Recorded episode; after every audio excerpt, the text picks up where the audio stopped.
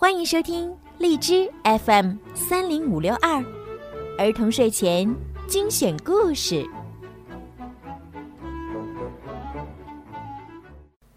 亲爱的小朋友们、大朋友们，你们好！欢迎收听并关注公众号“儿童睡前精选故事”，我是小鱼姐姐。今天呢，小鱼姐姐又要给大家讲好听的睡前故事了。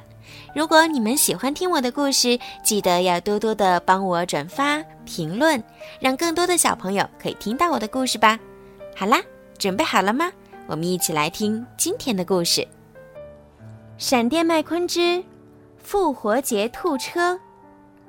复活节就快要到了，水乡温泉镇开始变得热闹起来。闪电麦昆在街上一路驶来，看到朋友们都在为迎接复活节而忙碌着。夜深了，板牙渐渐闭上了眼睛。闪电麦昆准备悄悄经过板牙身边，将准备好的礼物装满他的复活节轮胎。可是，闪电麦昆一不小心碰到了警铃，巨大的警铃声把板牙吵醒了。叮铃铃铃铃铃！哦，复活节兔车来了！板牙睁开眼睛，惊喜的大叫道。当他发现只有闪电麦昆在这里时，他失望极了。原来是你啊！闪电麦昆又想到了一个好主意，他来到了雷蒙的车体彩绘店，店里一片漆黑。闪电麦昆不小心撞到了装满油漆的货架子。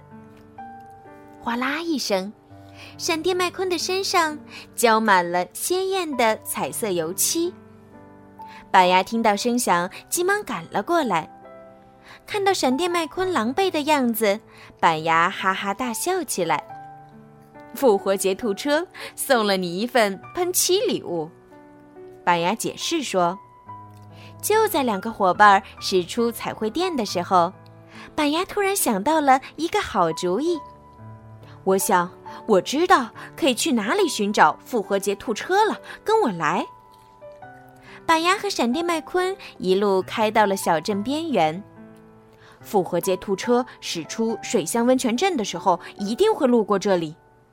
板牙说：“我们这次一定不会错过它了。”太棒了！闪电麦昆疲惫的回答说：“我们就在这里等它出现吧。”很快，他们便进入了梦乡。正当他们酣睡的时候，一辆淡粉色的越野车缓缓驶来，在他们的复活节轮胎里装满了糖果和礼物。当闪电麦昆和板牙醒来时，他们简直不相信眼前发生的一切。快看，闪电！复活节兔车来过这里了！板牙大叫道。我又要开始想念他了。闪电麦昆感到很奇怪，除了他，还有谁会来装满板牙的轮胎呢？闪电麦昆和板牙慢慢往回走。我还是想不出究竟是谁填满了我们的复活节轮胎。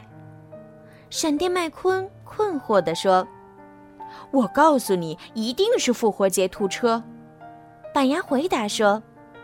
就在他们说话的时候，复活节兔车其实就躲在树后面呢。复活节兔车发动引擎，迅速驶出了小镇，没被任何人看到。我真是太爱复活节了，板牙说。我也是，闪电麦昆回答说。好啦，小朋友们，今天的故事就讲到这儿了。希望小朋友们可以喜欢今天小鱼姐姐为你们讲的故事。